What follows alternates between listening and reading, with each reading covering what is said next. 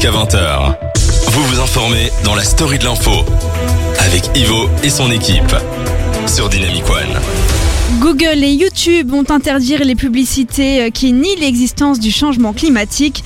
Les deux plateformes vont aussi interdire la monétisation des contenus si ces derniers affirment que le changement climatique n'existe pas ou s'il nie l'activité humaine qui y contribue. Merci beaucoup et on passe à, il me semble, Laura. Allez, c'était Valentine, mais Eh ben attends, on va la refaire. Valentine. Le Premier ministre belge Alexander De Croo a présenté à la Chambre la présentation du budget 2022. Alors il prévoit la suppression des cotisations de la sécurité sociale pour financer une diminution des charges sur les bas et les moyens salaires. Ouais. En tout, ce budget comporte 117 mesures pour relancer l'économie et surtout euh, pour les ménages face à la hausse des prix de l'énergie. Cet accord est tombé au bout d'une nuit agitée avec des rebondissements. Les partis du fédéral avaient annoncé à 5 heures du matin qu'ils étaient parvenus, mais finalement non. Le PS ayant changé d'avis, il a fallu marquer une pause, se revoir pour trouver une solution et finalement aboutir un peu avant 10 heures à une solution. Le Premier ministre était euh, attendu à la Chambre à 14h30 pour prononcer sa déclaration de la politique générale et présenter le contenu de l'accord budgétaire. Alors, on en a parlé la semaine dernière, hein, la série sud-coréenne Netflix Ah. Squid Game fait sensation, pour le meilleur comme pour le pire, malheureusement. En effet, une école communale primaire à Erkeline, dans la province du Hainaut, tire la sonnette d'alarme. Des élèves rejouent les scènes violentes de la série dans la cour de récré. L'école communale a alors été témoin d'enfants roués de coups alors qu'ils jouaient à 1, 2, 3 soleil, donc comme dans la série. Horrible. Euh, ça fait plusieurs jours que ça s'est déroulé et le phénomène prend malheureusement de l'ampleur, ce qui pose la question de l'accessibilité des jeunes à cette série alors qu'elle est normalement interdite aux moins de 18 ans. Ouais, j'ai vu ça. Je sais pas si vous avez vu. Il y a dans plein d'écoles maintenant de plus Oui, en plus ça. effectivement des jeunes qui, euh, qui jouent à ça. Ne jouez pas à ça parce que euh, c'est pas super c'est mal. drôle. bah oui, c'est mal, mais c'est pas super drôle de se faire de se faire frapper quoi. Je pense que c'est à toi, Anaïs. Une cour d'appel fédérale a permis vendredi au Texas de rétablir une loi interdisant la majorité des avortements dans cet État américain. Deux jours après le blocage de ce texte controversé, cette loi ultra Pardon, excusez-moi. Cette loi ultra restrictive, entrée en vigueur le 1er septembre, interdit d'avorter une fois que les battements du cœur de l'embryon sont détectés, soit à environ 6 semaines de grossesse, quand la plupart des femmes ignorent être enceintes. Pour rappel, elle avait été bloquée temporairement mercredi par un juge, un juge fédéral du Texas, Robert Pittman, à la suite d'une plainte du gouvernement de Joe Biden. Et on verra la suite. Bah j'espère. En tout cas, l'avortement, euh, c'était il y a plus ou moins combien de temps en France? 40 ans, je pense. Ouais, c'était il y a 40 Simone ans. Hein. Ouais, c'est ça, avec Robert Badinter qui lui était pour la peine de mort, enfin contre la peine de mort. Plein de choses ont été faites il y a 40 ans et a- quand on voit que dans certains États on revient dessus, ça fait un peu peur. Alors deux ou trois individus ont été arrêtés jeudi soir à Serein après avoir été après avoir enlevé des personnes près du carré à Liège. Ils ont été placés sous mandat d'arrêt pour détention arbitraire, coups et blessures, vol avec violence, extorsion et association de malfaiteurs. Les faits qui leur sont reprochés sont six kidnappings et deux tentatives de kidnapping. Mhm. Leur mode opératoire était de cibler un jeune isolé, parfois alcoolisé et revenant du carré. Ensuite, ils le dépouillaient, prenaient ses affaires et le tabassaient. Pour le moment, les individus nient les faits et seront déférés samedi devant un juge d'instruction. Vous écoutez la story de l'info jusqu'à 20h sur Dynamic One. Et on est de retour pour ce début d'émission euh, qui commence en fanfare. On est hyper content d'être avec vous. N'hésitez pas, je le rappelle, à envoyer des messages sur les réseaux sociaux. Mais pour l'heure, moi, je vais vous parler de la polémique, pas de la polémique, de l'actualité de, de la semaine, une des actualités, avec la journée hier. Je sais pas si vous savez, euh, c'était la journée des du Coming out Bien joué. Effectivement, hier, le 11 octobre, s'est déroulée la journée internationale du coming out, on l'a dit. Alors, on le sait, révéler son homosexualité ou sa bisexualité à ses proches reste parfois une épreuve douloureuse, car certains ont encore du mal à assimiler une chose cruciale, c'est que peu importe notre orientation sexuelle, on est comme on est. I am what I am.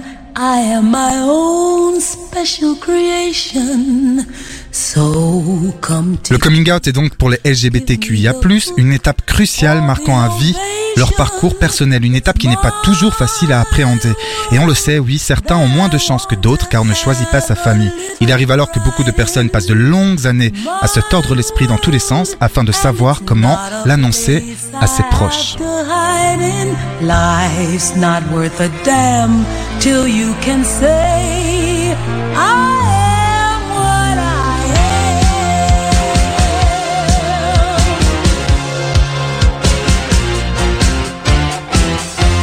De nombreux témoignages ont donc fleuri sur les réseaux sociaux et dans la presse. Alors j'en ai lu un bon nombre et il faut admettre que certains font littéralement froid dans le dos. Il est triste de constater encore qu'encore en 2021, des adolescents ou jeunes adultes se retrouvent sans domicile, mis à la porte par leurs parents qui n'acceptent pas que X soit attiré par les autres X ou que Y le soit par les autres Il existe donc, c'est toujours très utile de le rappeler, des associations qui viennent en aide à ces LGBTQIA+, rejetés par leur famille. Associa- associations pardon, qui œuvrent au quotidien et sans relâche pour leur apporter un soutien matériel et psychologique.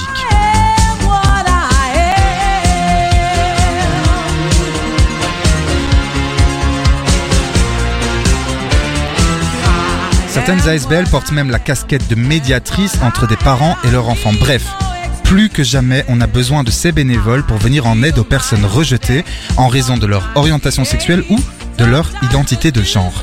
Sachez par ailleurs, si vous êtes vous-même dans une situation compliquée, qu'il existe euh, effectivement des lignes d'écoute anonymes, j'insiste anonymes, afin d'être soutenu, comme celle de SOS Homophobie par exemple, que vous pouvez joindre au 01 48 06 42 41. Je répète 01 48 06 42 41.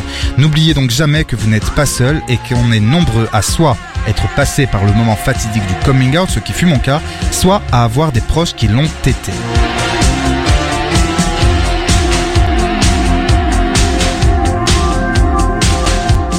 Et en parlant du coming out, j'aimerais préciser également qu'il n'y a aucune, mais aucune obligation à se outer, comme on dit, à révéler donc son orientation sexuelle à sa famille, à ses collègues, collègues pardon, ou à ses amis. Il faut arrêter, selon moi, par pitié, de culpabiliser les gens qui ne parviennent pas ou qui ne veulent simplement pas en parler à leurs proches. Il n'y a pas de honte à être, il n'y a pas de honte à être LGBTQIA+, comme il n'y a pas de honte à ne pas faire son coming out. Certaines personnes ne comprennent pas non plus l'utilité de s'identifier via l'étiquette LGBT et prônent un monde où il n'y aurait pas besoin de mettre des mots sur notre relation sexuelle, or- orientation pardon. Perso, je suis en partie d'accord avec cette jolie vision du monde, mais malheureusement, euh, le monde n'est pas comme ça. Chacun est libre donc de s'identifier à des étiquettes s'il ressent le besoin d'appartenir à une communauté et de faire valoir ses droits en tant que minorité. Jusqu'à 20h, vivez l'actu autrement dans la story de l'info sur Dynamic One. Anaïs, c'est à ton tour puisqu'on passe à la sortie de la semaine et tu Oui. vas nous parler effectivement d'un livre. Oui, alerte bon plan, je ne suis pas viril, le premier livre du youtubeur Ben Never est à mettre dans les mains des hommes et de votre entourage. Déjà, est-ce que vous connaissez Ben Never? Non. Non. Ah, ben moi je le connais, j'adore ses Oh, vidéos. C'est bien celui alors qui fait. euh, C'est bien parce que c'est une belle découverte. Bah oui, clairement, c'est bien celui qui fait des vidéos sur YouTube Oui, où il- c'est où bien. il- avec d'autres personnes. entre mecs. entre Bah, mecs, voilà. je vais, je vais en, en dire un petit mot, mais effectivement, je vous conseille déjà d'a- d'a- d'aller le voir. Je pense que c'est d'utilité publique. Oui, clairement. Alors, si vous ne suivez pas justement encore Ben Never euh, sur les réseaux sociaux, vous ne savez pas ce que vous ratez. Et en l'espace de 4 ans, le youtubeur français, il a décomplexé la parole des hommes cette fois. Euh, le jeune homme s'est donné pour mission de déconstruire certains stéréotypes de genre et en particulier ceux qui pèsent bah, sur les mecs. Dans son émission YouTube Entre mecs sur sa chaîne suivie par plus de 440 000 personnes, il invite d'autres hommes à s'asseoir à sa table Mhm. pour discuter de plusieurs thématiques en toute franchise. Qu'est-ce que la, qu'est-ce que la virilité Euh, Comment les mecs gèrent-ils les ruptures et les sex friends Et pourquoi ont-ils parfois plus de mal à exprimer leurs émotions? Euh, Il y a des épisodes avec les sextoys, sur le porno, sur euh, voilà, sur les premières fois. Il y a plein plein de trucs. Des hommes hétéros, gays, euh, voilà, qui parlent euh, de, de leur vécu. Euh, chaque épisode décrypte avec intelligence et humour ce qui entoure la masculinité pour que les mecs arrêtent de, de complexer pardon, s'ils ne se considèrent pas comme virils. Viril, ouais, ouais, c'est ça. Euh, toutes ces réflexions, le français a décidé de les mettre euh, sur papier, les échanges, enfin de mettre les échanges d'entremettre sur papier. Euh, et voilà, c'est un peu comme euh, une soirée entre potes en fait, euh, clairement, qui est souvent drôle, euh, avec des éclats de sincérité dedans. Euh, voilà, et sur papier, euh, il a, il a mis toutes ces conversations euh, et qui dans un livre qui sortira euh, le 7 octobre, qui est déjà sorti, pardon, excusez-moi, parce que la, la- la chronique a été écrite. Ouais, il a déjà fait des dédicaces à la Fnac, j'ai vu sur son voilà, effectivement, il était à Bruxelles même ce week-end, je crois. Oh. Euh, oui, effectivement. Euh, et il sera, euh, voilà, le- son, son livre est baptisé Je ne suis pas viril. Alors, euh, faut faire attention, enfin, faut faire euh, vite parce qu'il y a déjà beaucoup de, de librairies Ouais. euh, sold out en fait. Ouais, ouais, ça, Belgique. France, à part euh, essayer de précommander encore euh, sur la Fnac ou en ligne pour l'instant, euh, jusqu'à ce qu'il y ait rupture du stock, euh, Mm. plus impossible de les trouver nulle part. Euh, si le livre s'adresse en premier lieu aux hommes qui ont envie d'avoir une réflexion sur les dictates, dictates pardon, qui les enferment, on invite aussi toutes les meufs à le lire. Euh, voilà, il aborde effectivement les grandes phases de la construction euh, mascu- masculine, donc la sensibilité, la virilité, la sexualité, le pouvoir, le féminisme, à travers un récit personnel plein d'anecdotes, de souvenirs, d'analyses et de bienveillance. Ce livre, euh, il, alors ce qu'il dit euh, par rapport à ça, c'est que c'est seulement son témoignage, la trace écrite, écrite d'un enfant qui s'est senti différent jusqu'à l'âge adulte, un enfant qui a découvert ce qu'on attend des hommes, à ses dépens car il ne répondait à aucun de ses critères de puissance. Mhm. C'est l'histoire d'un gamin hypersensible avec un retard de croissance, un enfant plus petit que tous les autres, garçon qui vit un trop plein d'émotions permanent. Voilà, c'est sorti le 7 octobre aux éditions First et il s'adresse, comme il le dit, à tous les hommes qui ont la sensation de ne pas être pleinement eux-mêmes, qui ne se retrouvent pas dans ce que la société attend d'eux. Ouais, ben moi j'ai hâte de lire son livre. Je suis allé d'ailleurs lui mettre un petit message sur Insta pour lui dire donc son Instagram. ai déjà parlé en Ah, DM ben voilà. aussi, il y a quelques mois. c'est pareil, c'est Ben Never, euh, donc en, en un mot sur Insta. hein. Et je lui ai mis un petit message en mode j'ai hâte de lire ton livre parce que, enfin, vous me connaissez un peu autour de la table. Et il t'a répondu? Euh, pas encore, je l'ai fait euh, Il a de plus en il y a pas longtemps. Ouais, bah, euh, eh, tu sais qui je suis moi. Non, je plaisante, je Ah, plaisante. Je connaissais entre mecs. C'est entre mecs, entre mecs. Ouais, c'est Ouais, ça. Et bah ça. c'est l'animateur, mais moi je suis amoureuse de sa Ouais, il est incroyable. Et justement, en fait, moi, s'il me plaît, et à mon avis, ça doit plaire à beaucoup d'hommes aujourd'hui en 2021, c'est parce qu'il parle effectivement de sujets qui sont hyper importants pour nous. Moi, personnellement, puisque je donne mon avis que, que personnel, euh, j'ai eu beaucoup de mal avec ce truc de virilité, parce que moi, la virilité, euh, et moi, ça fait deux, voire trois. Oh, Euh, mais non, ça non. dépend de ta définition de la virilité. oui, bien encore sûr, déjà. hein. Et en plus, on s'en fout. On Bah s'en, oui. j'ai envie d'être vulgaire, je vais être poli. On s'en fiche euh, d'être euh, d'être viril ou non. Donc voilà, je sais pas si toi, Valentine, ou toi, Laura, ça vous intéresserait de, de le lire. Bah moi je trouve déjà que, enfin je connaissais pas du tout, donc merci pour la découverte. Bah sur YouTube. Ouais, merci beaucoup. Exactement, j'irai sur YouTube. Mais je trouve que c'est intéressant parce que c'est vrai qu'on parle toujours de l'image des femmes dans la société, Ouais. mais on parle jamais de l'image des hommes. Mais en fait, ils Bien. ont full pression aussi. Et bien on a Ouais. on a de la pression, il faut la performance euh, au lit et on, on a ce- Bah, cette image ça. aussi bah, de la taille qui compte et en fait on a une vraie euh, effectivement une vraie pression liée aussi à cette virilité Bah oui, et au faut fait de pas beau, pleurer faut quand on est un homme, blablabla, faut être beau, Ouais. faut être fort. Alors faut avoir une franchement, voix grave. euh, voilà une voix grave comme ça, ouais grave. Au final, euh, soyez comme vous êtes. Et moi, je suis dans un beau. monde de bisounours. Non, hein, mais c'est comme vous êtes. Valentine, tu veux le lire toi, ça te tente ou pas? Bah ouais, carrément. Déjà, en fait, finalement, en fait, je le connaissais et j'aime bien les vidéos. J'en ai déjà regardé plusieurs. Et euh, bah ouais, je pense que je pourrais euh, comprendre mieux euh, les garçons. Les hommes, ouais, c'est important. bah écoute, merci beaucoup Anaïs pour cette découverte pour certains et euh, en tout cas moi j'ai adoré euh, parler de Ben Never qui est hyper important aujourd'hui. Son Ouais. livre va être un succès. Ah bah Je- ça l'est déjà. hein, Ah bah ça l'est déjà, j'en doute pas. Tous les mardis, plongez dans l'actu de la semaine. C'est la story de l'info sur Dynamic One. C'est la story de l'info sur Dynamic One avec le son nouvelle génération. On adore ce son, on n'arrête pas de danser ici moi dans le studio, je suis comme un fou.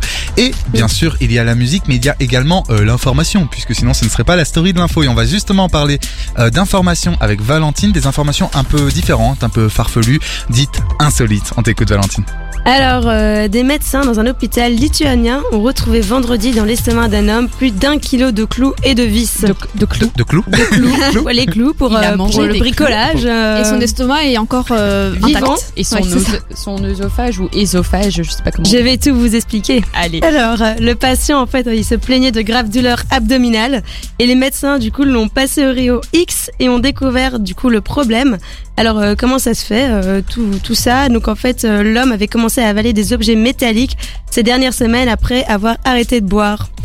Je ne conseille Ah, Je ne pas, comprends rien. Donc il a arrêté de boire ouais, de de boire de l'alcool. euh, il s'est dit ouais je vais manger du ça. métal. Il est un peu marteau non? Ouais, je, je ne conseille pas. Je pense que D'accord. euh, C'était pas drôle. il l'avale pas bien. Je pense que Non, bah non, meurt je- direct en fait. Donc, On, euh, on évite, on évite. Alors, euh, l'état civil suédois a refusé qu'un couple nomme leur fils, attention, Vladimir Ah, Poutine. mais euh, tu Bah m'étonnes. Ils estiment en fait euh, que l'usage du nom du dirigeant russe serait inapproprié pour un enfant et serait banni des prénoms. Alors, euh, les parents qui habitent dans un petit village au sud euh, de la Suède avaient choisi euh, d'appeler leur fils Vladimir Poutine. Euh, c'est exactement la même transcription courante euh, du russe, enfin je veux dire en, en suédois comme Ouais. en anglais, donc il n'y a aucune euh, pourrait pas dire euh, comme si c'était euh, un autre mot en suédois Ouais, qui pourrait ça. dire, je sais pas Ouais, moi, c'est ça. joli ou. Ouais, ou fleurs. Ou, Ouais, euh, non, non, ça veut Non, dire exactement la même chose. Genre Vladimir, euh, quoi. Vladimir Poutine. C'est ça. Alors en guise de consolation, euh, un courrier a été adressé aux parents euh, bah, renonçant le, le rejet de, de la demande et ils ont reçu un formulaire de prénom euh, pour leur donner des idées. hard quand même ça. dire Ils peuvent l'appeler Ikea. Lol, C'est drôle aujourd'hui. c'est très drôle. Alors en Indonésie, un jeune homme a décidé d'épouser. Ça sera pas pour moi, son cuiseur Harry. Mais après Ah, quatre j'avais jours, vu. il a demandé le divorce car celui-ci n'était pas assez efficace pour entretenir un mariage. Attends, son quoi Son, Son cuiseur, cuiseur Harry. Harry. Donc c'est comme si je demandais euh, bah, Une ma- casserole, Ouais, c'est ça, une casserole. Non mais les gens, eh, enfin, je suis désolé. Bon, c'est ouais. les infos insolites. Ils sont un peu loin. Ils sont chaud. vraiment mariés, donc c'est que c'est légal. Ah oui, oui, j'ai vu le bijou, Mais- le, le bisou, pardon. Donc c'est T'as vu les légal. bijoux c'est légal de se marier avec ça. Bah bizarre, écoute, pourquoi pas. Bah, je sais pas. Dans leur euh, loi, là, là-bas. Là-bas. Là-bas. Dans les contrées Bah, en lointaines. tout cas, euh, bah, il a demandé le divorce, donc voilà. Alors, alors euh, deux personnes ont créé en fait un nouveau concept, un nouveau concept, pardon, qui s'appelle Oko, Spoon. Alors en fait, euh, le but euh, est euh, de fabriquer des cuillères Mhm. assez solides, pardon, des cuillères écologiques qui se mangent. Ah c'est cool. Donc euh, elles sont constituées de farine, euh, d'huile, de sucre, d'eau et de sel. Pas mal. Donc elles sont assez solides pour euh, les manger, mais en même temps, pour euh, si on les trempe dans le café, elles vont être comme un biscuit et elles vont fondre. Et C'est le but incroyable. est d'avoir euh, le zéro déchet. Bah pourquoi pas? Je trouve ça très Bah écolo. oui, je trouve c'est que c'est une génial. très bonne idée. Ouais. Alors euh, la nouvelle série euh, sud-coréenne de Netflix, Squid euh, Game. Ouais. Euh, bah, qui est disponible d'ailleurs depuis le 17 septembre, a fait des ravages sur le web. Donc en effet, en fait, il y a une pénurie de chaussures blanches en ligne, car les personnages de la Oh série. Ouais, portent les chaussures Non blanches. mais c'est pas possible. Donc C'est euh, la, quoi, ce stade. la marque Vans a gagné euh, presque 97% de ses ventes. Donc euh, c'est un chiffre incroyable car en fait euh, leurs chaussures ressemblent à celles Ah de oui, je vois, c'est des chaussures un peu plates, ouais. Blanches. ouais, ouais, des- ouais. Des flips, les, comment on appelle ça Des. Je sais plus Ça- exactement, mais je l'ai vu. C'est des pas flip, slippers, slippers, peut-être. ouais, Ouais, c'est exactement ça. Jusqu'à 20h. Vous vous informez dans la story de l'info avec Ivo et son équipe sur Dynamic One. Dans la story de l'info, effectivement, avec Ivo, qui est moi-même, mais aussi avec Anaïs, personne. avec Valentine et avec Laura. Et pour l'heure, on va parler de la polémique de la semaine qui n'est pas rigolote du tout, puisqu'en fait, euh, j'imagine que tous les auditeurs et auditrices ne sont pas de Bruxelles. Mais là, à Bruxelles, il se passe quelque chose de grave qui peut éventuellement, qui pourrait en tout cas se passer ailleurs et qui se passe peut-être déjà sans qu'on le sache. Anaïs, est-ce que tu peux nous parler un peu de cette euh, polémique? Oui, alors effectivement, euh, comme vous, avez pu le voir passer sur euh, Instagram d'abord, dimanche soir, euh, petit à petit, euh, des témoignages ont commencé à ressortir sur des agressions, Ouais. des drogues, euh, des, des, des viols au WAF et au El Café, qui sont deux bars du cimetière d'Ixelles Voilà. à Bruxelles. Euh, voilà, on va les citer hein, parce qu'à un moment donné, euh, ça suffit. Ouais, ouais. Ils sont cités dans la presse. Oui, hein. Oui, voilà, oui, on euh, fait pas plus que... Ouais, ouais. Effectivement. Alors, euh, si vous voulez d'autres euh, d'autres éléments, il y a et donc ça, ça a assez répandu à toute la journée hier. Mhm. Euh, hier matin, ça a pris une ampleur euh, euh, assez importante sur les réseaux sociaux et de là. Plusieurs médias, euh, presque tous, euh, les- tous les médias francophones soir, se sont emparés ça, euh, ouais, de l'affaire et on essaie de récolter un maximum de témoignages. On a de plus en plus d'éléments qui, qui nous parviennent d'ici depuis hier. Alors on, on apprend qu'il y a un des principaux suspects, un des principaux serveurs qui va être entendu dans les prochains jours Mhm. déjà par la police. Euh, par, par contre sur leur Instagram, El Café et WAF pour l'instant ont nié les faits. Euh, Il y a plusieurs euh, médias qui ont pu s'entretenir avec pas mal de, de témoins, de témoins, dont la RTBF par exemple qui, en- qui a environ une petite dizaine de témoins. Je sais que le soir on est à une- environ 5 et à chaque fois Ouais. par exemple, le soir, deux d'entre elles avaient déjà porté plainte. Euh, on est sur des, des choses qui sont passées de environ il y a 5-6 ans jusqu'à encore cet été. Ouais, donc ça remonte pas euh, Ah oui, à hier. ouais, Ouais, c'était il y a loin quand 5-6 même, hein. ans, voire 7 Ouais. ans. En tout cas, on est sur les alentours de 5-6 ans. C'est ça. euh, Et en fait, les témoignages euh, se ressemblent tous. euh, C'est-à-dire qu'on parle de malaise, euh, de, de perte de connaissance, de blackout rapidement après avoir bu juste un ou quelques verres. Enfin, rien qui ne justifie ça en fait. Mhm. Euh, dans, ce- dans certains cas, ça, ça venait, oui, effectivement, juste comme ça, très rapidement. Ça fait penser du coup à l'ingestion de GHB, qui est aussi appelée ben, la drogue du Ouais. viol. Ouais. Euh, voilà, il semblerait que, en fait, les verres n'étaient enfin drogués entre guillemets que euh, lorsqu'il y avait des tables de filles, de femmes, Ouais, de bah filles. oui. Ouais, ouais. Euh, effectivement, il y a aussi des associations féministes qui ont pris le relais pas mal euh, sur Instagram, qui ont reçu des dizaines et des dizaines et ça encore témoignages, oui, effectivement, ouais, ouais. de témoignages. Alors le parquet de Bruxelles, lui, il confirme avoir enregistré plusieurs plaintes pour des faits de viol. Donc il y a vraiment eu des actes légaux qui, ont- qui sont passés. Euh, il y a une ouverture d'une information judiciaire, mais ça indique pas quelles barres ont été visées par l'enquête. Mais évidemment, les témoignages On le sait puisqu'effectivement ça a quand même tourné beaucoup beaucoup sur les réseaux euh, via effectivement euh, un compte Insta en particulier qui s'appelle euh, Féminisme Bruxelles mais via d'autres comptes Oui. aussi donc ouais. Et le parquet invite aussi les victimes à, à, à se à témoigner, même si en fait il y avait des surveillances hein, devant ces bars, donc on voit que ça ne sert pas à grand chose. Euh, voilà, ils ont euh, ils ont répondu en Mhm. disant qu'ils prenaient ça très au sérieux, mais que pour l'instant, enfin ils niaient un peu le fait qu'il y avait des plaintes, alors que j'avais lu passer qu'il y a eu même 17 plaintes. sur Oui, alors moi, d'après ce que j'ai compris, il y avait effectivement euh, 17 plaintes euh, qui ont été niées ou en tout cas qui n'ont pas été prises en considération. Euh, moi, ça me fout franchement le cafard, évidemment. Là, on parle quand même d'affaires de viol euh, présumées. Je rappelle quand même que malgré toutes ces plaintes, euh, l'auteur euh, présumé, je dis bien présumé des viols, est donc présumé. Donc par, En tout cas, il y en a défi- un qu'on connaît plus ou moins, mais les autres, il y en aurait pu y en avoir plusieurs. Oui, il aurait pu en avoir plusieurs, mais en tout Il y cas, en a même, peut-être plusieurs. même crois. celui qu'on connaît, qu'on connaît, il a la présomption d'innocence. C'est Oui, hyper, important. hyper important. Vraiment. Donc là, je n'accable pas cette personne. là, pour l'instant, ils ont, ils ont affirmé écarter la personne de. De- Oui, elle a été mise, euh, mise à Oui, pied. Ah bah, euh, j'espère. Bah oui, oui, clairement, parce que forcément, Ouais, bah c'est oui. quand même un peu, euh, un peu chaud comme histoire. Moi, ce que je veux vous poser comme question, j'ai noté quelques petites questions. Euh, on n'est pas la justice, donc on va pas faire la loi. On ne sait pas ce qui s'est passé, même s'il y a évidemment, et là, on doit le reconnaître, énormément de plaintes. Donc il y a peut-être quelque chose euh, en guise sur roche, mais a pas fumé sans feu. voilà, exactement. Mais après, on n'est pas la Oui. justice, on n'est pas la police. Moi, les questions que je veux vous poser, euh, c'est est-ce que pour vous, il faut absolument boycotter aujourd'hui le El Café et le WAF On commence avec euh, Laura. Ben moi, je, je sais pas si ça sert vraiment, si c'est le fait que d'une personne et que en soi le, le patron ou les autres serveurs n'étaient pas au courant, je vois pas pourquoi il faut boycotter. Est-ce qu'il Ouais. faut boycotter euh, dès qu'il y a un lieu ou dès qu'il y a un endroit où il s'est passé quelque chose Je sais pas. Après, si jamais euh, le, le, le patron ou les autres serveurs étaient complices, alors là c'est peut-être autre chose. Et oui, je conseillerais en tout cas aux filles pour le moment, tant que on n'a pas la, la, la vérité, tant que la justice s'est pas prononcée, de peut-être pas y aller ou de faire super attention en tout cas. Mhm. Valentine? Euh, bah, moi, je pense euh, plus ou moins comme Laura. Euh, sauf que, euh, bah déjà pour le moment, hein, euh, quand on passe devant le, L Café, euh, c'est vide. Ouais, ouais, normal. Et, euh, et je trouve que pour euh, le moment, qui le bar ne prenne pas ses responsabilités ou ne dise pas ah oui non, mais je peut-être. pense, pardon, que- excuse-moi, je te coupe, parce que je pense qu'effectivement, Anaïs, j'ai pas rebondi quand t'as dit tout à l'heure, mais moi, hier, j'ai vu une story passer, euh, sur Oui. le El Café à 15h. Ils ont démenti euh, clairement Oui, les faits. Mais ça, Donc, je Oui, peut-être. Ils ont nié. Ah, pardon, je pensais que, pense, ah, ils ont nié, d'accord. Je Ouais, pensais que tu disais qu'ils avaient pas à c'était parler, pardon. pas euh, explicite Ouais. euh, leurs excuses. Et euh, en vrai, je pense que si ils font des, excu- des excuses pardon, publiquement, euh, qui, euh, enfin, qui mettent des choses en place euh, pour euh, essayer de re- regagner un peu euh, leur public, bah, allez, pourquoi pas y retourner. Mais franchement, pour le moment, personnellement, je n'irai pas.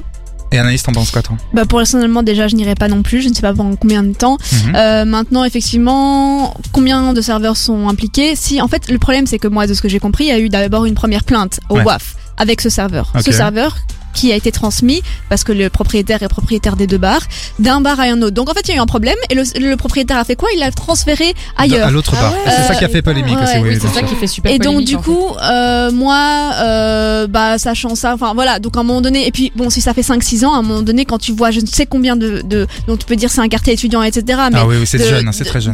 Des, femmes déjà, bon, qui sont en état plus que d'ébriété, mais complètement euh, hors En fait, de contrôle. Ouais, Stone, enfin genre. Stone, ouais. quand tu vois que ça déballe, que ça défile comme ça dans ton bar, bon, ok, tu peux te dire ouais, c'est quartier étudiant, les gens boivent beaucoup, etc. À un moment donné, il y a eu des plaintes. Donc euh, aucune euh, aucune action n'a été faite. Le mec il travaille toujours là. Donc il y a eu des, des processus légaux ce qui ce qui nient dans leur euh, dans leur Ouais. réponse première réponse. Euh, le gars a été déplacé ailleurs. Euh, voilà, à un moment donné, des bars, il y en a combien sur Bruxelles? Oui, c'est il y en a 10 000. Moi, j'ai pas mon argent à donner à ce genre de, à ces bars-là. J'y étais, j'y étais- j'étais samedi dernier, j'ai, au El Café, j'y vais souvent, j'ai été cliente parce que voilà, euh, comme beaucoup, je pense, on ne Ouais, savait pas. sûr. Heureusement, moi, je suis passée entre les fils et j'ai jamais eu ce problème-là et j'ai toujours passé des bons moments là-bas avec mes potes. Maintenant, mon argent, il y a aucun souci pour le donner à tous les autres bars, quoi. Un dernier mot, Valentine?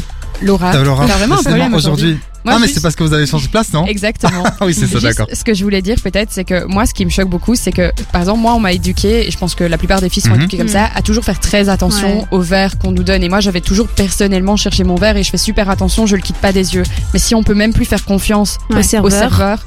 Franchement, moi, je trouve que c'est terrifiant. C'est chaud. Ouais, C'est- c'est ça vraiment doit être les personnes de confiance dans ces cas-ci. c'est ça. Ouais, clairement. Bah, écoutez, on va reparler de ça dans la suite dès qu'on aura aussi plus d'infos. Quand je dis dans la suite, Mm. c'est dans les prochaines semaines. On vous tient au courant par rapport au L, au L Café, par rapport à l'avenir aussi du WAF, donc de ces deux bars, par rapport à l'avenir aussi judiciaire de ce serveur en question, par rapport aussi, et ça c'est important de le dire pour conclure ce débat, que les filles qui ont porté plainte, on vous croit. Bien sûr, il y aura la justice, bien sûr, il y aura la police qui feront des enquêtes. Mais moi, de prime abord, autant il y a la prise, euh, présomption d'innocence pour ce, ce présumé violeur, en tout cas serveur. Moi, je crois les filles aussi. J'ai pas envie de, Surtout qu'il y en avait une qui avait porté, je sais que une, enfin, il y en avait payé plusieurs plaintes, mais dont une qui avait porté plainte un an plus tard. On lui a dit que l'affaire était classée parce que lorsqu'ils ont contacté le violeur, il a dit ah mais c'était consenti. Jusqu'à 20h, vivez l'actu autrement dans la story de l'info sur Dynamic One. Et pour l'heure, on va tout de suite passer à une chronique que j'adore personnellement, j'imagine que vous aussi, puisqu'on va parler des infos euh, qui viennent de la toile, sur la toile, avec toi Valentine. On t'écoute. Alors Netflix change ses prix. La plateforme de séries et films va augmenter ses tarifs en Belgique. Les abonnements des clients s'élèveront de 1 à 2 euros plus cher et les consommateurs seront informés de ce changement par mail à partir de la mi-octobre. Ah bah ça, je suis, euh, je suis dégoûté. Bah oui, c'est chiant, Ouais. hein, franchement. Au début, tu commences avec des trucs, le prix sont super bas, c'est intéressant, et puis ça augmente et ça augmente et ça augmente. Bah, c'est et- une très bonne Et stratégie. pour hein. euh, Bah oui, l'abonnement un peu plus cher, ce sera même un peu plus que ça. Ah ouais Ouais. Bah écoute, ils ont besoin d'argent. Alors, Édouard Philippe a créé un nouveau mouvement, un nouveau parti, pardon, Mhm. Horizon. Le maire du Havre a présenté samedi 9 octobre la création d'une nouvelle formation poétique nommée Horizon. Le but est de participer à la constitution d'une nouvelle offre poétique Mhm. en élargissant la base électo- électorale d'Emmanuel Macron. Elle prétend regarder devant, mais elle s'inscrit dans la logique d'une droite Macron compatible, une droite en quête d'ordre, réclamée dans les comptes publics autant que dans la rue. Cependant, il faut retenir qu'Edouard Philippe n'a pas euh, officialisé sa candidature Ouais. et au présidentiel en avril 2022. Et en fait, euh, je pense qu'il a juste pas envie de le faire non plus. Donc, Ouais, faut pas que- euh, mélanger les deux. Ouais, je pense qu'en fait, effectivement, t'as bien raison, Edouard Philippe, qui est l'ancien premier ministre de, de Macron. Je pense qu'il va le soutenir cette année. Ouais, il va pas se présenter aux Mais élections. qu'il il vise peut-être, selon moi, c'est que mon humble avis, mais il vise peut-être 2027. Parce que ce qu'il faut savoir, c'est qu'en France, euh, on peut n'accumuler que deux mandats. Donc si Macron est réélu cette année, enfin en 2022, il pourra rester jusqu'à 2027, mais après, il faudra bien qu'il laisse la place à quelqu'un. Et donc peut-être, sait-on jamais, que ce sera Edouard Philippe. Alors, le prix Nobel de chimie a été attribué à l'allemand Benjamin List et l'américain David Macmillan pour avoir développé un nouvel outil de cons- construction de molécules qui a permis de rendre la chimie plus propre, mais aussi d'améliorer la recherche pharmaceutique. Les deux chercheurs, les, pardon, ah, les deux chercheurs les chercheurs. ont été récompensés pour avoir mis au point en 2000 la catalyse asymétrique, un nouveau type de catalyseur révolutionnaire. Merci beaucoup. Est-ce que tu te restes des news? Oui, encore Ah. une. Alors, euh, franchement, je trouvais ça hyper euh, important. Donc, une descendante, attention, de Mussolini Ouf. obtient la- la- le plus de voix au municipal à Rome. Rachel Mussolini, la petite fille du dictateur fasciste italien Benito Mussolini, a obtenu le plus euh, grand nombre de voix aux élections municipales de Rome. Donc en fait, elle a été candidate au parti d'ex- d'extrême droite Fratelli d'Italia et a obtenu plus de 8200 voix dans plus de 97% des bureaux de vote. C'est incroyable ça. Et ça doit Ouais. être dur à porter comme euh, nom de famille, n'empêche. Hein. Ah, mais Ouais, je pense bah, qu'elle elle, aime elle bien peut-être ses idées, hein, avis, donc oui. euh, Ouais, c'est ça, c'est vraiment ça. Mais c'est c'est quand même. pas un fardeau pour elle. Hein. Ouais, c'est un peu comme Jean-Marie, enfin, comme Marine Le Pen Ouais, avec Jean-Marie. Le Pen. Ouais. Non pas que je compare Jean-Marie Le Pen à Mussolini. Bon, Mhm. bref, mais c'est l'idée qu'en fait, il y ait cette dynastie et aussi, comme elle a été éduquée Marine Le Pen euh, avec Ouais. Jean-Marie Le Pen, elle, euh, bah, elle. Ils ont les mêmes Voilà, elle idées, est peut-être d'accord avec ses idées. Donc, à mon avis, c'est ça. c'est Mussolini quoi. Oui, ça reste quand même Mussolini, c'est pas dingue, hein. Non, franchement, je préfère être le fils de, de l'ouvrier qui est mon papa, parce que effectivement, Mussolini, euh, sans moi, Moyen, quoi. ouais. Moyen, moyen. Jusqu'à 20h, vous vous informez dans la story de l'info avec Ivo et son équipe sur Dynamic One. Et c'est l'heure du jeu de la semaine. Je suis hyper content parce qu'on va jouer avec le blind test de l'actu dans la story de l'info. Alors pour que les, pour les personnes qui ne connaissent pas encore le blind test de l'actu, les règles sont simples. Je vous passe des musiques, des extraits musicaux et chaque extrait donne un indice concernant une information. Donc en fait, quand vous aurez écouté les musiques, vous devrez retrouver à quelle info euh, se rattache euh, à quelle info se rattache cette musique. Voilà. L'actualité. Merci, merci beaucoup euh, Valentine. Du coup, est-ce que vous êtes chaudes les filles pour Yeah. commencer? Yeah. Ok, alors la première info, ça ne sera une info euh, qu'avec un seul indice musical, non pas trois comme d'habitude, mais un seul. Ok? Ok. Ok. Ok, ok, alright, yeah, Évitons ok. crier dans les micros pour les Ouais, on va, gens arrêter- on va de crier dans les micros et on s'écoute tout de suite le premier indice musical de du blind test de l'actu. Ah, je sais, je sais, je sais, je sais. Un petit instant. Les Ah non, je sais pas, enfants alors. font une farandole et le vieux maître tout ému. Demain, il va quitter sa et Est-ce que ça vous dit quelque chose? Bah, je connais, c'est adieu, monsieur le professeur. Ouais, tu connais déjà le son.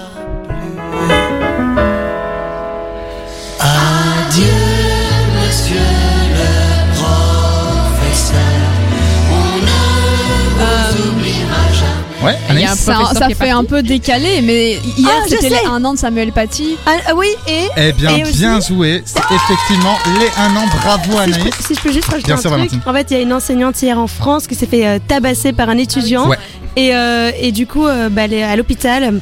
L'étudiant, je sais pas s'il va être viré ou quoi. Et justement, euh, bah, on parlait dans le journal euh, sur France 2 Ouais. du lien avec Samuel Paty où ça faisait justement un an.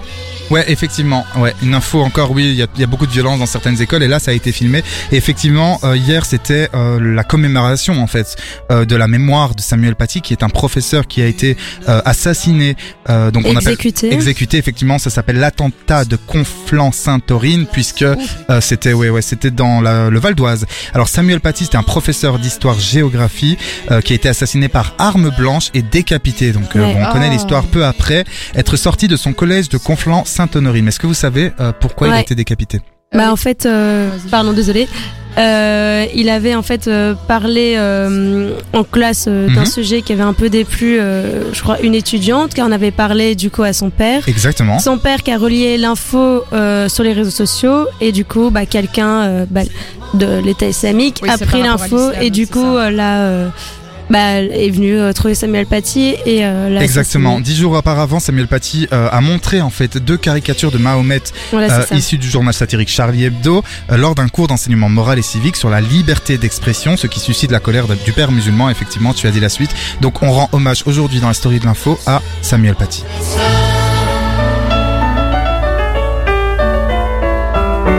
De beaux prix sont remis aux discours sont terminés. Sous le préau, l'assistance se lève. Une dernière fois, les enfants vont chanter. Alors, les amis, est-ce que vous reconnaissez ce son Aïcha, Aïcha. Aïcha, Oh là. écoute-moi. Alors ça, c'est le premier indice musical concernant une information. Comme si J'adore cette chanson. J'adore aussi, je suis à fond. On l'écoute. elle est passée à Côté de moi. sans un regard, reine de sa Alors, est-ce que ça vous dit quelque chose? Est-ce que comme ça Non, comme ça, non. Alors, on va tout de suite passer au deuxième extrait parce que vous allez voir, les trois chansons sont liées. Vous avez, vous avez besoin des trois chansons pour retrouver l'information. Johnny, qu'on nous donne la main, le vert et la lumière. Elle est chaude là, Anaïs. effectivement, c'est l'envie de Johnny Ah Hallyday. oui, l'envie, c'est ça. Toujours pas d'idée, les filles bien avant l'envie. Elle est déchaînée. Il y a un truc, mais je suis pas sûre. Alors, on va peut-être attendre le troisième extrait musical. N'hésitez pas, hein, les auditeurs et auditrices, à nous envoyer un petit, euh, un petit message, à jouer nous. avec nous. On adore jouer avec vous euh, via l'application Dynamic One BE. Alors, le troisième indice arrive tout de suite. J'ai compris tous les mots. J'ai bien compris, merci. Céline. Céline Dion, Céline Dion. ma, ma fan ever. Mais moi aussi, ouais t'es fan de ouf, moi aussi, moi je la chante tout le temps. Bon, c'était pas ça le- l'information. oui, l'information c'est que Ivo adore. Oh, et Anaïs aussi. Non, est-ce que vous reconnaissez, est-ce que vous imaginez, est-ce que vous avez une idée? Bah, Céline Dion, Johnny, Aï- euh, Aïcha. Aïcha enfin, de Ralette, ouais. Ralette, ouais. Ok, ça c'est les artistes. Ensuite, Quel est le lien entre ces Les trois Enfoirés. chansons? Non. Aïcha, puis c'était l'envie. Donc Je sais pas. Euh, les années 80. Ouais, c'est- Ouais, mais ça non. date pas d'aujourd'hui. Non. Hier, hein. Euh, Est-ce que ça a un rapport avec les titres Ça a Aïcha, rapport avec la l'envie construction, ça a et rapport. Non, pourquoi non, tu c'est pas m'aimes par encore rapport au nom, c'est juste par rapport à la création de ces musiques. C'est dans la même année. Non. Si tu l'emportes ailleurs, même si dans tes danses. Alors, les amis, je vais vous aider.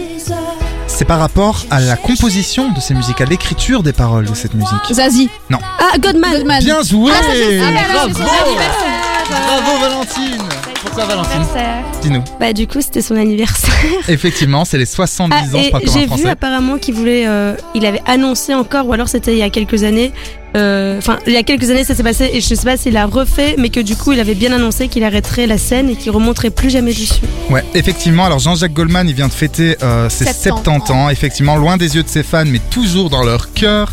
Et Oh. dire qu'à ses débuts, le métier ne voulait pas de lui. Effectivement, au début, les gens voulaient pas, Ouais. ils trouvaient pas qu'il chantait super bien. Alors il que le était mec, euh, surtout compositeur pour les autres euh, exactement. chanteurs. Et puis il a sorti des tubes incroyables. Enfin, je sais pas si vous les connaissez. Ah, mais- bah, si. Alors, il y a des tubes, on les connaît tous. Il y a comme toi, quelque chose de bizarre. Quand la musique est bonne, ça c'est hyper la connu.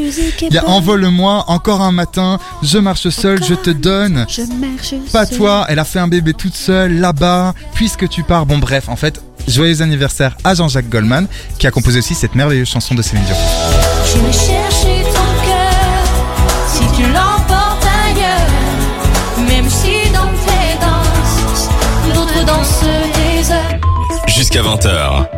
Vous vous informez dans la story de l'info avec Ivo et son équipe sur Dynamic One. Et c'est le moment d'écouter Anaïs qui va nous faire sa carte blanche. Et aujourd'hui, tu, tu vas nous parler de... Du, la marche, de la marche pour le climat. On t'écoute. Les calottes sont cuites. La terre, vous la voulez. L'oignon fait la force ça. Les calottes sont cuites. La terre, vous la voulez comment? Bleue, trop cuite ou saignante? Ou tu changes ou je te change, hein, mais il va falloir prendre une décision. Voilà ce qu'on pouvait euh, lire sur les pancartes de la marche pour le climat ce dimanche à Bruxelles. J'ai eu l'occasion hein, de couvrir la marche dans le cadre d'un reportage JT. Pour au départ 25 000 personnes annoncées par la police, ce n'est pas moins du double qui était présente. 50 000 personnes autour de moi de tous les âges, tous les Mhm. horizons, tous réunis après un an et demi pour s'exprimer d'une seule et même voix, faire réagir les politiques pour faire changer les choses. Niveau politique d'ailleurs, sur les coups de midi, alors que les manifestants continuent à arriver en nombre, les différents stands des partis politiques s'installent. Entre Écolo et Groen, le PTB et le COMAC, qui est leur mouvement étudiant, le PS et Voreut, la gauche est largement représentée. Pourtant, c'est aussi pour dénoncer l'inaction du gouvernement Mhm. que beaucoup de manifestants ont été présents ce dimanche. Tous ne sont pas ravis de la présence des politiques. C'est du greenwashing, dénoncent certains. À 14h, les marcheurs euh, démarrent de la gare du Nord, du Nord pardon, et ouvrent la voie à l'impressionnant cortège qui est désormais composé de dizaines de milliers de personnes. Les, les chants pardon, s'enchaînent dans la bonne humeur. Et 1, 2, 3 degrés, c'est un crime contre l'humanité. Nité, Ah, bien vu. Et on a aussi On est plus chaud, plus, Plus chaud, chaud, plus chaud que, le climat. C'est ça. voilà, sur le parcours, le public a répondu présent et est venu en nombre saluer le cortège. Des concerts, musiciens, chorales, danseurs, tous sont venus soutenir euh, la foule. Bref, un beau dimanche ensoleillé, me dirait. Mhm. Mais remettons en perspective cette marche, elle intervient en vue de la COP26 euh, qui aura lieu dans trois semaines. Exactement. La prochaine conférence sur les changements climatiques se tiendra à Glasgow, en Écosse. Alors que le réchauffement climatique a causé, euh, par les, causé par les activités humaines apporte déjà son lot d'incendies, de sécheresses, de tempêtes et d'inondations partout dans le monde, les dirigeants de la planète y sont attendus euh, du 31 octobre au 12 novembre. Mais d'abord, hein, quelques chiffres pour faire état de la situation. Alors l'un des principaux enjeux vise à garder l'objectif de réchauffement à 1,5 degré, tout en visant la neutralité carbone en 2050. Selon la dernière évaluation de l'ONU, les engagements actuels des États conduiraient, s'ils sont tenus, à un réchauffement catastrophique de 2,7 degrés. Bien bien loin de l'objectif de l'accord de Paris Ouais, c'est pas de assez. maintenir euh, ouais, la hausse des températures catastrophique, s'il te plaît. sous la barre des 2 degrés. Ça, c'était ce qui a été prévu pour l'accord de Paris. En témoignent hein, les événements tragiques et meurtriers observés actuellement dans différentes parties du globe, les incendies dévastateurs, euh, les vagues de chaleur ou, comme on a connu ici, les inondations Ouais. euh, qui- qu'on a connues en, en Wallonie cet été. Alors que le réchauffement climatique actuel n'est que de 1,1 degré par rapport à l'ère pré-industrielle. Euh, alors le scénario d'un réchauffement autour de 5 degrés, évidemment, voire davantage d'ici d'un siècle semble donc apocalyptique avec des effets dévastateurs dès 2025. Un Ouais. autre problème survient, c'est que entre 2008 et 2020, près de 284 millions de personnes ont dû migrer à l'intérieur de leur propre pays suite à des catastrophes météorologiques. Horrible. Euh, des victimes qui ont récemment été rejointes par les sinistrés euh, des inondations au sud de la Belgique. Au niveau des vagues migratoires climatiques d'ailleurs, selon un premier rapport publié en 2018, il en ressort que des migrations internes poussées par le climat pourraient escalader au cours des trois prochaines décennies, frappant le plus fort les régions les plus pauvres et les plus vulnérables, menaçant d'y renverser les développements qui sont euh, déjà acquis là-bas. Selon les projections du rapport, l'Afrique l'Afrique subsaharienne pourrait avoir jusqu'à 86 millions de migrants climatiques internes 86 millions. attends, attends.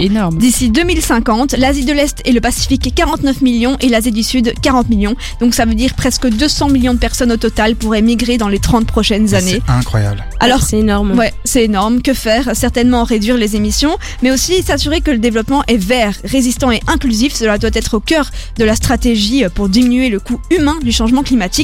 En parlant de coût, justement, Ouais. euh, la facture des dégâts causés par les inondations de mois de juillet en Wallonie s'élèvera à environ 3 milliards d'euros. Imaginez donc ce que cela représente à l'échelle mondiale.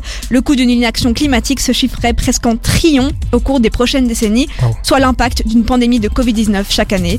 Et ça, ça fait plutôt flipper. Alors, effectivement, je pourrais continuer longtemps à vous déballer des chiffres ahurissants sans cesse repris de rapports sur le sujet, Mhm. des rapports a priori euh, insuffisants hein, pour faire pression sur les structures de l'État. Il faut donc que la rue s'exprime à son tour pour se faire entendre. Alors bien sûr, des choses sont faites, des mesures se mettent doucement en place, mais on est encore bien trop loin de ce qui doit être fait de manière indispensable pour la survie de la planète et donc notre survie. Les lobbies ralentissent les changements pour privilégier leurs intérêts. Les personnalités politiques ne cessent de continuer à s'adresser seulement à leur électorat et trop de citoyens attendent que les décisions et actions soient faites à leur place. Sauf que quand le réveil sonnera, il sera déjà trop tard, si ce n'est pas déjà le cas. Ah, ça, ça m'a mis un coup, joyeux. hein. Non, mais c'est joyeux, mais c'est, enfin, c'est évidemment, c'est pas joyeux, c'est ironique, mais je veux dire, évidemment que c'est tragique, clairement, mais je suis content qu'on en parle de plus en plus Mais ces années. important. ouais. On en parlait déjà dans les années 80 et même avant. Il y avait des gens qui ont Ouais, C'est ça qui alerté. est fou, hein. Oui, Des lanceurs d'alerte depuis. mais j'ai l'impression Ouais, qu'il y a eu euh, ça depuis euh, bah, Greta Thunberg. en Ouais, tout cas, un mouvement qui a vraiment pris la jeunesse. On a vu que le parti écolo, euh, donc les Verts, écologie les Verts en France, euh, aux, aux dernières européennes, il a quand même fait 13%. Donc il y a quand même, euh, voilà, un réveil, j'ai envie de dire, de la part des gens. Et j'espère qu'effectivement, Anaïs, comme tu l'as dit, ce n'est pas trop tard. C'était quoi déjà la petite musique euh, On, on est chaud. On est plus chaud. plus chaud. Plus chaud que le climat. on est plus chaud. Vous écoutez la story de l'info jusqu'à 20h sur Dynamic One. Anaïs vient de nous parler effectivement de la marche euh, pour le des marches pour le climat. C'était donc ta carte blanche, Anaïs, et on va débattre un peu. N'hésitez pas d'ailleurs euh, euh, sur l'application Dynamic One B euh, ou euh, sur les réseaux sociaux euh, à débattre avec nous. Effectivement, et il y a déjà euh, Justine qui nous Yes. disait qu'elle trouvait que c'était super important, qu'elle avait participé à la marche pour le climat Ouais. et qu'elle est bien contente qu'on en parle. Bah, je pense que c'est hyper important et on va continuer à en parler en en débattant un peu. Moi, ma première question que j'ai envie de vous poser, c'est est-ce que vous pensez que les marches pour le climat, qui euh, ont vu le jour, enfin déjà depuis très longtemps, mais en tout cas se sont accélérées ces dernières années, euh, ont vraiment une utilité? Alors euh, de base, j'aurais dit non quand il y avait les marches tous les jeudis. euh, Ouais. Je sais pas si finalement ça a fait un réel impact, Mhm. mais euh, là on m'avait prévenu de cette marche et on m'avait dit en fait que les politiciens disaient qu'il n'y a pas assez de personnes qui voulaient de changement et donc cette marche était vraiment pour montrer qu'en fait il y a tout le monde qui veulent euh, avoir du changement Ouais. et donc je pense que cette marche là aura vraiment beaucoup d'impact et alors euh, beaucoup de solutions vont venir et et euh, voilà. J'espère vraiment, j'espère vraiment, Ouais, c'est Anaïs. Ben, c'est la question que je posais un peu aux, aux gens que je suis allée rencontrer à, à la marche. C'était, euh, euh, voilà, vous, vous pensez vraiment qu'une énième marche, vous êtes ici pour quelque chose qui va changer, Mhm. qui va bouger. Euh, les gens que j'ai rencontrés, bon, on est souvent sur des personnes engagées, des conseillers communaux Ouais. à l'environnement, des enseignants, des étudiants de parfois de 16 ans. Euh, pour euh, un d'entre eux, c'était sa première, mais pour tous les autres, on était à 3, 7e, plus Ah de 10 ouais. marches. C'est ça. C'était des gens qui viennent souvent en fait et, euh, et sur des, des qui ont des métiers plus ou moins engagés et effectivement, il me disait bah voilà, euh, euh, il faut que effectivement ça devienne de nous et bon, il y a, il y a- on, on va y faire des choses à d'autres niveaux. Et j'en ai rencontré qui disaient voilà, moi je suis déjà végétarien, je prends déjà mon vélo à mon, mon échelle, etc. Mhm. Ouais, ils d'agir à leur échelle. Ouais. la ça. question est, euh, on est tellement asséné de pub, etc. Je pense que le, le faire réagir le grand public, certes, c'est une chose, mais euh, c'est difficile de, de faire bouger tout le monde. Maintenant, est-ce que Ouais. où est-ce que ça se passe? Est-ce que c'est uniquement le Ouais. Ouais, Bah, clairement. en fait, moi euh, d'habitude, ah. euh, pardon, je vis un peu dans un monde de bisounours, hein, vous Ouais. le savez. Ah ça oui. Donc euh, j'avais envie de dire, euh, genre pour moi oui c'est important, mais en fait j'ai vraiment, et là je vais être très très sombre, mais j'ai vraiment l'impression, et excusez-moi les termes, mais que les politiciens n'en ont rien à foutre, Ouais. parce que Mm. ce qui est important malheureusement dans ce monde capitaliste de merde, je le dis clairement, Mhm. c'est la thune. Bah oui. Et on fait pas de la thune pas le seul avec problème, l'écologie, hein. c'est ça le problème. Et depuis mais des années, il existe des solutions. Tu parlais, c'est qui qui parlait des cuillères qui se mangeaient? Moi, C'était Valentine. Eh ben, euh, il y a un gars, mais depuis super longtemps en Asie, qui a fait des emballages à base d'algues, parce qu'à cause de la pollution, il y a plus Ouais. d'algues, ça pollue totalement le milieu marin. Ça, donc, il faisait des emballages plastiques, donc c'était pas vraiment du plastique, vous me comprenez, qui Ah se ouais. diluaient dans l'eau par après. Super écolo, personne n'a voulu le financer, et c'est Ah, bien tout sûr, le temps si ça pareil. rapporte pas après, il n'y a pas que ça. Hein. Ouais. Mais ok, nos politiciens, peut-être, ils bougent pas assez, et c'est ce que je voulais dire tout à l'heure. Mais euh, aussi, il y a plein d'autres pays qui, eux, n'ont pas assez les moyens. Du coup, ils peuvent rien mettre en place. Tous les pays ouais. pauvres euh, à l'autre bout du continent, euh, c'est c'est dommage. Il ok, des, des montagnes de déchets. C'est ça, en fait, le vrai problème aussi euh, qui pollue aussi les océans. Aussi, euh, les gens, par exemple, qui jettent leurs masques ou quoi, euh, n'importe comment. Ouais, Enfin, bien sûr, c'est que des je veux dire, gestes, c'est pas que dans les pays pauvres, mais je veux dire, euh, il faudrait en fait que tout le monde bouge et tous les pays, c'est pas la petite Belgique ou Ah euh, non, en France, euh, qui vont faire que, ok, si j'éteins ma lumière, si je mange un tel, enfin tel truc ou tel autre truc, ils vont changer la planète. Et le problème, c'est genre un truc planétaire qu'il faut que tout le monde bouge.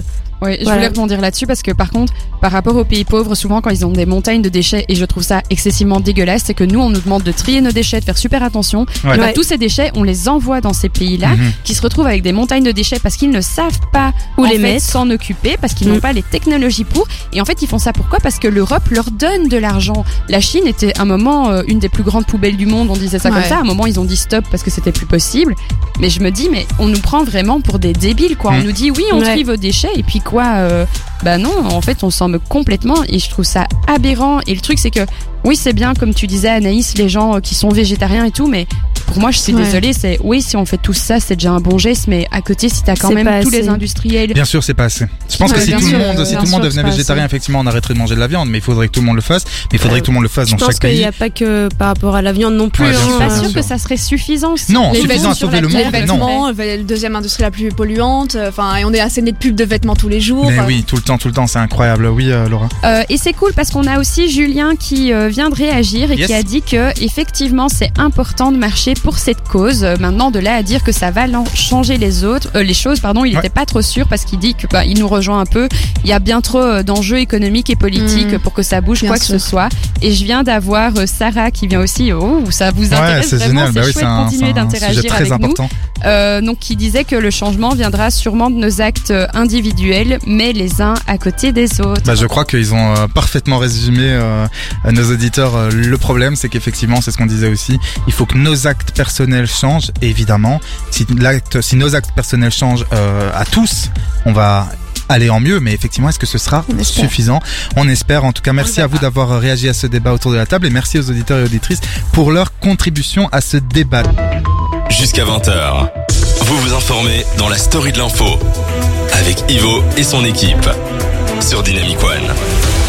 Et on arrive bientôt tout doucement à la fin de notre émission qui se terminera à 20h. Et ouais, je suis triste, on est tous tristes, vous êtes tristes, tout le monde est triste, on est d'accord. Oh.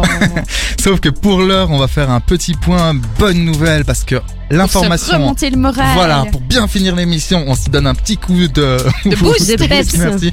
De peps avec, cette semaine, c'est Laura. Ok, Ouh. petit souci, normal. Bon, bah Laura. Euh, Est-ce que vous vous souvenez de la petite Pia? On en a beaucoup parlé Ouais. il y a deux ans. Mhm. Donc, Qui a été effect- enlevé. Non, rien à voir. Rien à voir C'est Valentine à peu près. Alors, en fait, il y a deux ans, on a beaucoup parlé du bébé Pia et de ses parents. Ils ont vraiment fait la une de l'actualité parce que leur fille était atteinte d'amyotrophie spinale. Alors, qu'est-ce que c'est ce terme qui fait plutôt flipper, je trouve? C'est qu'en fait, c'est une maladie neuromusculaire qui est très très rare et qui mène à une atrophie des muscles squelettiques et à une faiblesse des muscles corporels. Donc, en gros, pour manger, pour se déplacer, pour respirer. Donc, vous imaginez bien que les enfants qui ont ce Mhm. pronostic.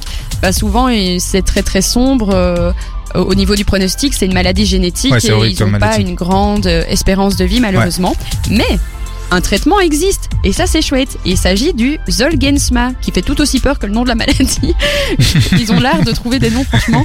Et le problème, c'est que c'est super, il y a un traitement. Mais ce traitement, il coûtait 1,9 million d'euros et il n'était pas remboursé par la mutuelle. Presque c'est 2 génial. millions d'euros. Bah oui, c'est ça. Pour Ouais, sauver ouais, ta fille. L'ironie, hein. je Ah ouais, Et donc, du coup, forcément, bah, les parents qui ont des enfants qui sont atteints de cette maladie génétique, ils Mhm. peuvent pas se permettre ce genre de traitement, sauf s'ils sont extrêmement riches et ou s'ils veulent Ouais. s'endetter à vie, je ne sais pas. Et je trouve ça quand même aberrant que dans notre pays, on peut pas se permettre ce genre de soins. Et donc, en fait, c'est comme ça que la petite Pia, elle s'est faite connaître parce que ses parents, ils avaient lancé euh, une collecte de fonds pour pouvoir administrer ce médicament qui était déjà disponible aux États-Unis, mais pas en Europe, parce qu'il n'avait pas encore été approuvé par l'Agence européenne des médicaments. On a beaucoup parlé avec le vaccin Covid. hein. Et euh, en fait, le problème, c'est que tant que cette agence-là ne valide pas les médicaments, ils ne peuvent pas être remboursés par la mutuelle. Mais, bonne nouvelle, Ah, bonne nouvelle, on en veut. ah, elle est là. Dès le 1er décembre, eh bien, ce traitement miracle va enfin être remboursé dans notre pays parce qu'il vient d'être validé par la fameuse agence européenne des médicaments. Ok, ok. Ivo, qu'est-ce que tu fais Non, c'est pas moi, il se passe des choses bizarres dans ce studio. Il est possédé. Excuse-moi, tu peux redire la, la dernière phrase, excuse-moi. Donc ce traitement va Ouais. enfin être remboursé par la mutuelle, mais pour ce faire, il faut quand même remplir quelques conditions. L'enfant doit avoir moins de 2 ans ou du moins peser moins de 13 kg et demi. Mais par contre, ça vaut aussi bien pour les formes symptomatiques ou présymptomatiques de la maladie. On va faire le whoosh. Wouch, on va ça, essayer. parce que- Ça ne marche pas. On va le faire, on va le refaire. Exactement, merci Ivo. Alors on a parlé de la marche pour le climat. Eh bien, comme une nouvelle ne vient jamais seule, ce jour-là, l'ensemble du réseau de la STIB était gratuit entre midi et 19h pour Ah. tous les voyageurs, pas que les gens qui euh, participaient à la marche. Et la SNCB, c'était pas gratuit, mais elle permettait aux gens exceptionnellement de pouvoir acheter un week-end ticket, parce que normalement, bon, il y a des conditions, qui permettaient de pouvoir voyager 50% moins cher euh, Un bon? pour l'aller-retour.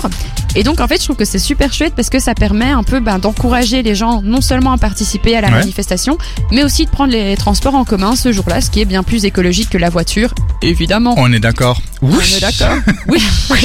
Alors, enfin, dernière petite bonne nouvelle, mais peut-être qu'Ivo nous en réservera d'autres. Peut-être. Euh, dans certaines communes belges, comme à Odergem par exemple, des enfants ont le droit de vote et ce dès 10 ans.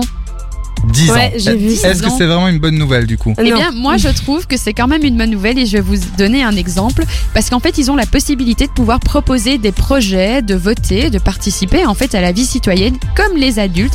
Et je trouve ça cool parce que parfois les enfants, ben, ils ont quand même leur mot à dire, ils ont quand même parfois des idées géniales et ils méritent d'être entendus. Et ce que je trouve cool, c'est qu'ils ont une vision du monde que nous, on n'a pas forcément. Et ils voient parfois les choses, des petites choses au quotidien qu'on oublie et qui sont intéressantes. Et par exemple, Romain, qui avait 12 ans, eh ben, il a mené une campagne, il a proposé un projet afin de financer la première bibliothèque de manga en Belgique. On n'a pas de bibliothèque de manga vraiment Ah, de spécifiquement bibliothèque, oui, parce que qu'il pour le effectivement, manga, il oui, existe des, de euh, ventes. oui, des euh, ouais. librairies, mais pas des bibliothèques. Mhm. Et donc lui, il a eu cette idée parce qu'il était super fan de manga.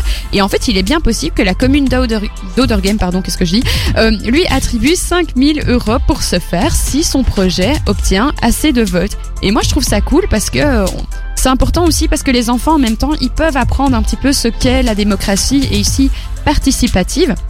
Et en plus, c'est une première en Europe d'avoir des communes où des enfants peuvent participer. Ouais, c'est ça, c'est une vraie, euh, c'est un vrai. euh, Ça, dépend jusqu'à où ils peuvent. Oui, voilà, c'est ça, effectivement. Oui, c'est ils vont qu'il pas faut- voter pour des trucs Non, bien sûr, mais c'est une vraie implication euh, des ça. enfants. Moi, j'aurais peut-être adoré faire ça à obligatoire ou 10 pas ans. Non, je pense, euh, je pense pas. J'avoue que je, ça ne, ce n'était pas dit dans les news que j'ai. Bah, j'espère que c'est pas obligatoire. Non, non, parce que, que là, j'ai il Ah oui. faudrait pas déconner. En Ouais. fait, c'est surtout Tout le en monde n'a fait, pas- euh, n'est pas développé à ce point-là à 10 ans, quoi. Ouais, Oui, c'est surtout pour des projets en fait qui peuvent proposer, comme ici la bibliothèque de manga. Et par exemple, moi, enfin, comme je vous dis, je trouve ça chouette parce que c'est vrai que les adultes, on pense pas forcément à, à ce genre de truc, genre une bibliothèque de manga. Bien sûr, après, il faut savoir qu'effectivement, ils proposent des choses, mais que de toute manière, euh, c'est encadré. C'est-à-dire qu'il y a les adultes derrière qui disent oui, non, hein, quoi. Il faut pas rêver, mais. Pas dire je veux un toboggan géant de 6 mètres, non, ça va pas fonctionner. Non, ça, à mon avis, ça passera pas avec l'argent de l'État et tout. Je suis pas sûr que ce soit une bonne idée. Non, non, non. Mais, mais voilà, c'était tes bonnes nouvelles? Oui, c'était mes Alors, bonnes j'en ai une nouvelles. toute dernière. Attention, whoosh. Oui. Eh, je le fais de mieux en mieux, il n'y a plus besoin de bruitage. Ma nouvelle, c'est simple. J'ai même pas pris de notes. Voilà, je sais que Stromae revient très vite. Ah, Là, oui, c'est sûr. Il y a une rumeur, une rumeur, une rumeur. Qui, Qui- est- qui a été C'est la fin, confi- c'est la qui a fin. été confirmé euh, chez Dynamic One, hein, au cas où. Ah voilà, bah effectivement, on est, on est au courant. croisé, donc, effectivement, euh, ah ben voilà, on est au courant ouh. sur Dynamic One. On a les bonnes sources. C'est des choses. Exactement. Stromae revient dans quelques mois en principe, euh, peut- peut-être à l'automne, cet automne, peut-être au printemps. C'est encore un peu flou. Ce qu'on sait, en tout cas pour l'instant, c'est qu'il y a déjà prévu, il a déjà prévu deux dates de concerts, dont Werther, je pense, en 2022 en juillet, si je ne m'abuse. Et moi, j'ai trop hâte de retrouver euh, Stromae, le maestro. Apparemment, il y aura des nouveaux euh, jingles, enfin des nouvelles musiques qui vont Ouais. sortir très prochainement avant la sortie de l'album euh, intégral. Cool, Ah, c'est du teasing total. Ça. Ouais, j'ai trop trop hâte. Vous aimez bien C'est de l'exclu, hein. Mais euh. je l'adore parce que je trouvais que, enfin, c'est, il a une personnalité unique, rien que vestimentaire. euh, déjà, euh, moi, je trouve que je le trouvais trop fun à ce niveau-là, et il avait quand même des sons, mais incroyables. Ouais. qui été quand même ouais, mondialement. hein. Oui, c'est ça. Et oui, il a percé même euh, aux États-Unis, à New York. Il est allé, il a fait des, des concerts en français, donc c'est des musiques françaises Et il y, évidemment. a- il y a une musique euh, qui a été reprise hein, euh, maintenant euh, Oui, par je je sais plus quel chanteur, euh, chanteuse. J'avais pas vu. L'espèce de mais- euh, En et alors encore, je pense que c'est au début euh, Papa Outé. Non. Ah, c'est peut-être ça. Oui, non, ouais. formidable. Alors on danse. alors on Ah, alors danse, on danse, pardon, ouais, ouais, voilà. Sauf qu'elle dit euh, And now we dance. Ah, mais j'avais pas entendu. Ben, on, on la passera peut-être sur Dynamic One la semaine prochaine. En tout cas, moi, ce que je voulais juste dire par rapport à Stromae, c'est qu'on le sait, parce que ça fait six ans, je pense qu'il est en pause depuis 2014, Ouais, déjà. 2015. C'est Ouais, ça, ça, passe vite ça parce que euh, hein. il faut savoir qu'en fait, si vous ne le savez pas, il a eu des petits soucis euh, psychologiques, voire psychiatriques, puisqu'en fait, il a eu beaucoup de mal avec cette célébrité soudaine, qui n'est pas juste une petite célébrité, Ah c'était un un phénomène, vous l'avez Ouais. dit, mondial. Et donc, je pense que là, il est prêt, il va nous revenir en force, la belgitude, on veut du Angèle, on veut du Stromae. Allez, Stromae. Voilà. Vous écoutez la story de l'info jusqu'à 20h sur Dynamic One.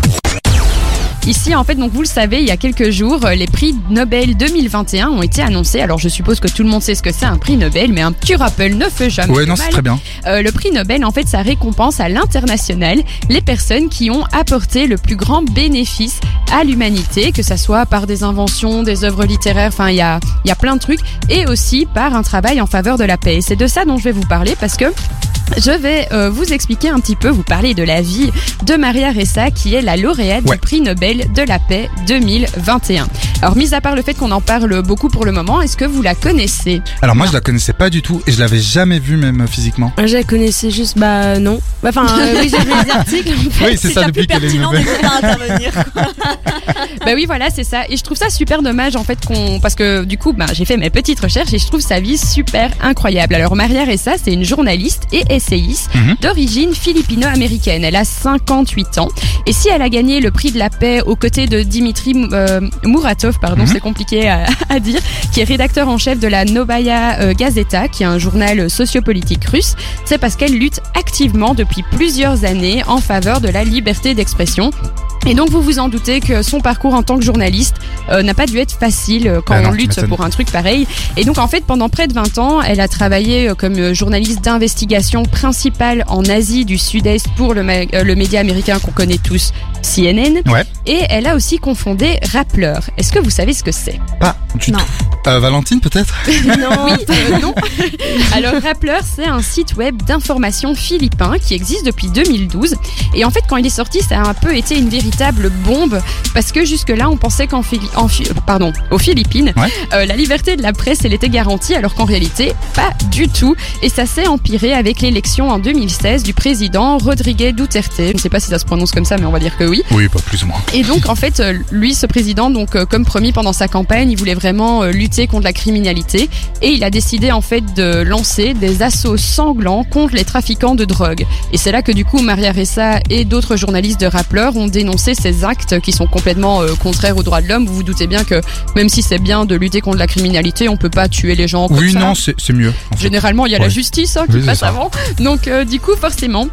Ils ont voulu dénoncer tout ça, sauf que rapidement, vous l'imaginez bien, les conditions des journalistes se sont super fort dégradées aux Philippines. Le président lui-même menaçait tout journaliste dit corrompu, donc euh, tout journaliste qui disait la vérité, autrement dit, euh, d'être assassiné. Et en premier lieu, évidemment, Maria Ressa, donc pendant tout un moment, elle a dû être sous garde rapprochée, euh, elle a dû se balader avec des gilets pare-balles.